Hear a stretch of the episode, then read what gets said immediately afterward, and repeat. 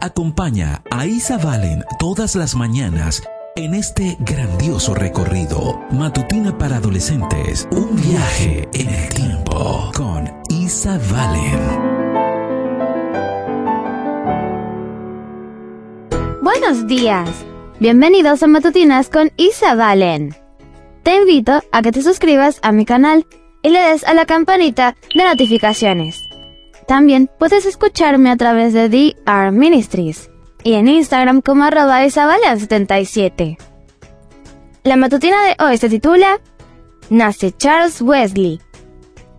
Salmos 91.7 nos dice, Caerán a tu lado mil y diez mil a tu diestra, mas a ti no llegarán.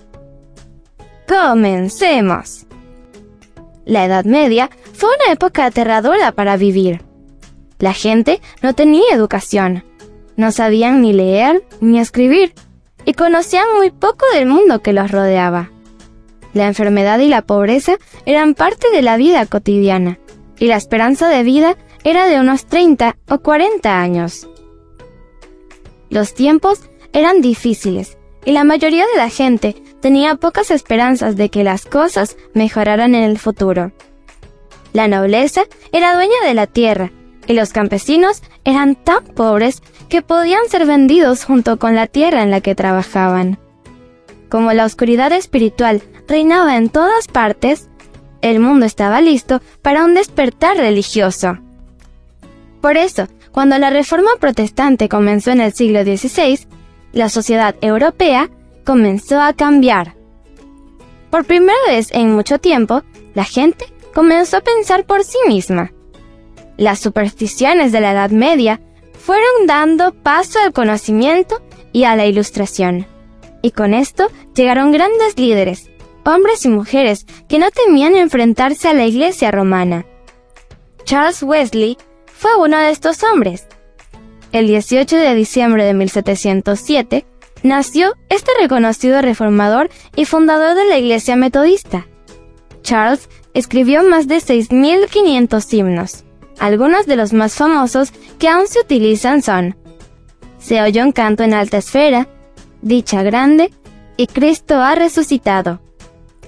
John Wesley, hermano de Charles, fue el primero en ayudar a fundar la iglesia metodista.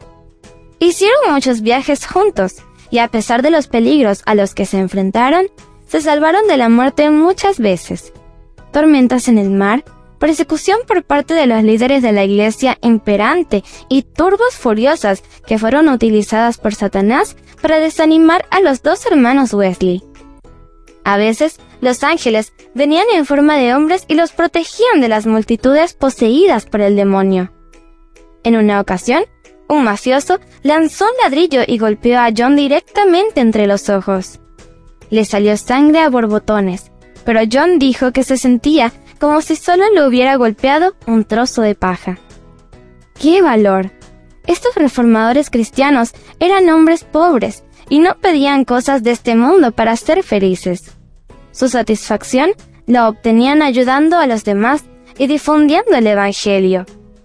Una famosa oración que los hermanos utilizaban a menudo decía, Señor, ayúdame a hacer todo el bien que pueda, por todos los medios que pueda, de todas las maneras que pueda, en todos los lugares que pueda, en todos los tiempos que pueda, a todas las personas que pueda, mientras pueda.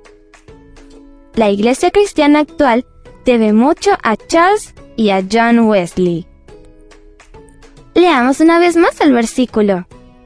Salmos 91.7 nos dice, Caerán a tu lado mil y diez mil a tu diestra, mas a ti no llegarán.